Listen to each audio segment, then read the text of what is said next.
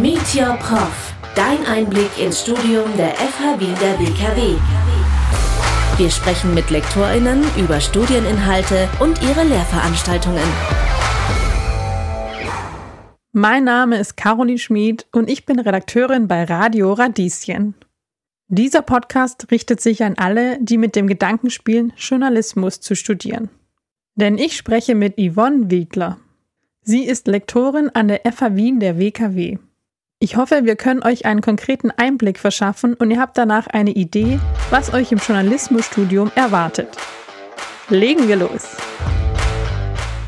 Hallo und herzlich willkommen, Yvonne. Schön, dass du da bist und dir Zeit genommen hast. Hallo Caroline, danke für die Einladung. Ich freue mich sehr, da zu sein. Wir reden heute über deine Lehrtätigkeit hier an der FH Wien, mhm. der WKW im Bereich Journalismus. Mhm. Was unterrichtest du denn hier? Ich unterrichte zwei unterschiedliche Dinge. Einerseits mache ich die ISMJ, die International School of Multimedia Journalism, wo wir immer die Austauschstudierenden da haben und jetzt wieder im Februar die eine Woche machen. Und andererseits Multimedia für die Bachelorstudierenden. Was versteht man denn unter Multimedia-Journalismus? Ja, wir geben den Studierenden immer ein Überthema und dann besteht meine Aufgabe darin, mit ihnen das konkrete Thema zu erarbeiten. Ja. Zum Beispiel hatten wir einmal während der Pandemie, da haben wir einfach gemacht draußen. Ja. Wenn wir gewusst haben, wir können nicht reingehen und filmen und alles Mögliche, weil alles sehr streng war, sondern haben wir uns fokussiert auf Plätze außerhalb also nicht in Parks oder whatever. Und dann haben sie sich einfach Unterthemen überlegt, in Kleingruppen.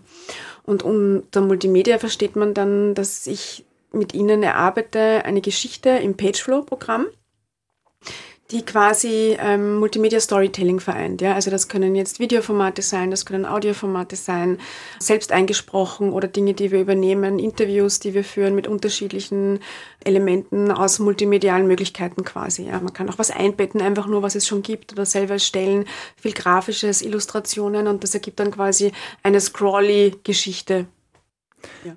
Die man quasi auf einer Nachrichtenwebsite oder auf einem Blog finden könnte. Genau, genau. Wir stellen das dann alles, sammeln das auf einen Blog. Das macht dann meistens die Regula Blocher, die das dann alles schön ordnet von unterschiedlichen Gruppen.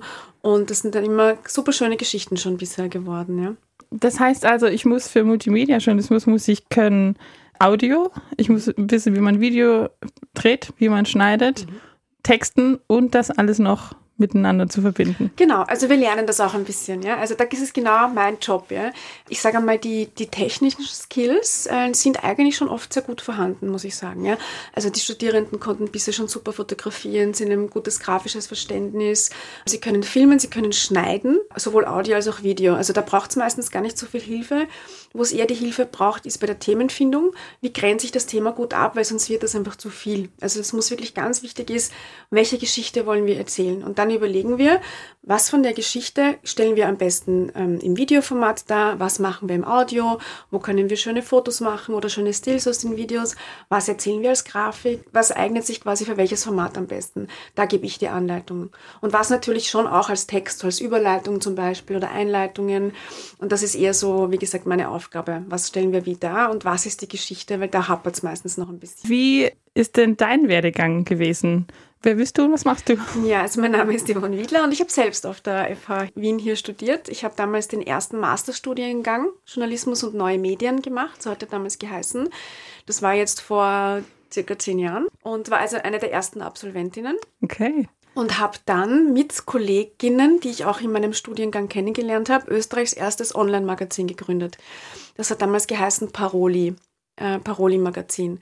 Und da gab es damals zum Beispiel, hat die Anneliese Rohrer auch bei uns unterrichtet und bei ihr habe ich auch meine Aufnahmeprüfung gemacht damals, wo ich sehr nervös war. Zum Beispiel hat sie bei uns einen Kommentar geschrieben oder hat uns ein Interview gegeben. Also wir wurden da auch ganz gut supportet, auch von schon bekannten Journalistinnen. Das hat uns viel geholfen. Wir haben uns damals finanziert in erster Linie mit Förderung, Förderungen, Recherchestipendien und auch ein paar Preisen, die wir gewonnen haben. Das ist, hat eine Zeit lang ganz gut funktioniert. Wir waren da auch innerhalb der Blase natürlich recht bekannt und haben uns da ausgetobt und haben eben ein reines Online-Magazin gemacht, haben eigene Formate entwickelt, das war richtig cool.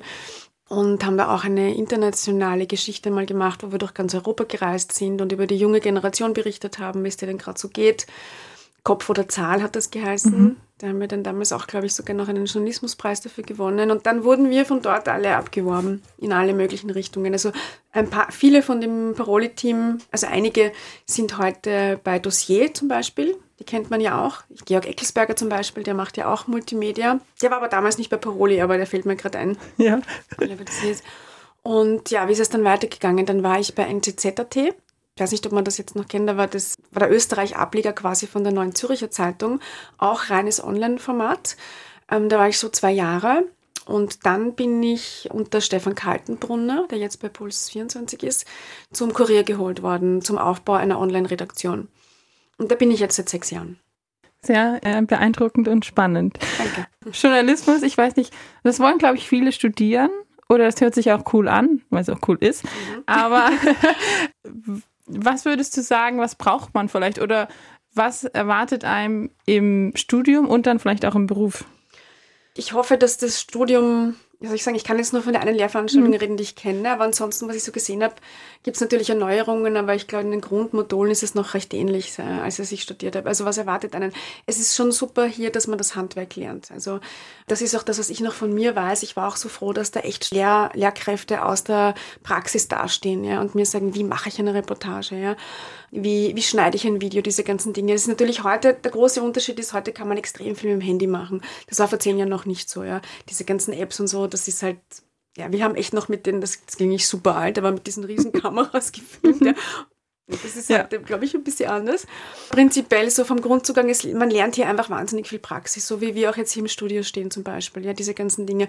Man kann sich dann, man kann ausprobieren und sich überlegen, möchte ich in Radiojournalismus gehen, in TV-Journalismus oder eben Online-Multimedia oder bin ich tatsächlich noch eine klassische Schreiberin. Ja, das finde ich schon super hier, dass man sich da ausprobieren kann, dass man auch diese diese Praxis eben hat und zeitgleich aber auch die ganzen rechtlichen Unterrichtsfächer, die einfach wichtig sind. Ja, wie gehe ich mit Persönlichkeitsrechten um? Diese ganzen Dinge, die sind total relevant. Also das ist auch etwas, das ich jetzt nochmal mitgeben kann, ist, Hört da wirklich gut zu, weil das braucht man nachher bei jeder Geschichte, die man macht. Ja. Was kann ich zeigen, was nicht, was berichte ich, was nicht. Auch diese ganzen ethischen Reflexionen, ja, die man machen soll. Also dieses, wer möchte ich sein als Journalistin? Ja? Wo, wo sehe ich mich in der österreichischen Medienlandschaft? Und was auch in der Praxis enorm wichtig ist, dass ich auch jeden Tag sehe, ist, hat man das Gefühl dafür, was ist eine Geschichte und was nicht. In dieser ganzen Flut an Nachrichten, die uns alle ja täglich überrollt, ja, da noch was zu finden, wo die Leute sagen, das möchte ich jetzt lesen, weil das ist ein bisschen anders, das ist ein anderer Zugang, das ist eine schöne Geschichte, jetzt egal, ob es eine gute oder eine positive oder eine negative Nachricht ist, ja.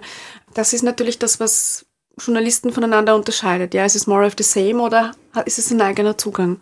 Also schon auch viel Eigeninitiative. Auf jeden Fall, ja. Und das merkt man eben dann. Ich meine, da, das muss man schon mögen, ja, in diesem Job. Weil ich sage einmal, in Zeiten, wo man kann einfach so viel mit Agenturmeldungen abdecken, ja, stechen halt schon die raus, die weiß nichts, kreativ sind. Und man merkt, glaube ich, auch die Motivation dahinter, wie gerne macht man einfach seinen Job, ja. Wie du vorhin schon gesagt hast, heute ist vieles mit Handy. Live-Schalten kann man mit dem Smartphone mhm. machen. Aber ich weiß nicht, manchmal sehe ich so ein bisschen die Gefahr, dass vor allem vielleicht jüngere Leute denken, wir müssen alle viel kürzer werden, also auch Videoformate oder so, alles so die Aufmerksamkeitsspanne oder der Wettbewerb ist einfach so groß. Also man muss sich so ein bisschen manchmal das Gefühl zurückschrauben. Ich habe dann das Gefühl, dass die journalistische Arbeit, weil das Endprodukt vielleicht nur zwei Minuten ist oder so, dass man dann denkt, ah ja, das, das ist ein super Job und dass so die Recherchearbeit vielleicht so ein mhm. bisschen verloren geht oder dass viele daran nicht denken, dass das auf sie zukommt. Ich glaube, man muss da unterscheiden. Also es gibt ja eigene Redakteure und Redakteurinnen, die ausschließlich für Social Media arbeiten zum Beispiel. Und dann gibt es auch den Zugang bei manchen Medien, wo man sagen, es ist die große Geschichte. Nehmen wir zum Beispiel die deutsche Zeit her, ja. Die recherchieren nach wie vor extrem viel, haben dann eine, keine Ahnung, drei Seiten Geschichte im Zeitmagazin. Und dennoch ist vielleicht die Social Media Geschichte dazu kürzer. Andere machen es extra, ja. Also wie beim Kurier zum Beispiel, machen eigene TikToks und eigene Sachen nur für eine Geschichte, ist losgelöst, manchmal von der Redakteurin, die die Zeitungsgeschichte macht, ja. Aber prinzipiell finde ich, sollte man sich schon von der Vorstellung lösen, dass Recherche nicht wichtig ist, weil das ist ein Blödsinn. Also ich sehe das ganz anders. Ich glaube nach wie vor, ich höre das auch öfter, naja, das kann man nicht lesen, das ist so lang. Ich glaube, das ist ein Blödsinn. Wenn eine Geschichte gut ist, dann lese ich sie, egal wie lang sie ist. Natürlich eine Frage der Qualität. Also wenn etwas etwas nicht hergibt, dann muss ich es nicht künstlich in die Länge ziehen. Ja, dann ist es vielleicht wirklich nur eine kurze Meldung, ja, oder irgendwie ein, ein, ein kurzes Video. Ja, wenn, aber wenn ich eine gute Recherche habe, ja, mit guten Interviewpartnern, mit guten Informationen, mit neuen Details, die ins Licht kommen, whatever it is, und die gut erzählt ist, dann trägt es das sehr wohl. Ich stelle jede mhm. und jeder die drei gleichen Fragen. Okay. Ganz kurz nur, aber bitte ehrlich. Die erste Frage ist, welche Voraussetzungen muss ich als angehende Studierende mitbringen für das Studium oder für diese Lehreinheit? Interessiert sein an der Welt, Menschen und Dinge kritisch betrachten, aber trotzdem keine Menschenhasserin sein. Das wäre auch sehr förderlich. Wenn man viel mit Menschen zu tun haben muss. Genau. das ist gut. Was lerne ich während des Studiums, während deiner Lehreinheit?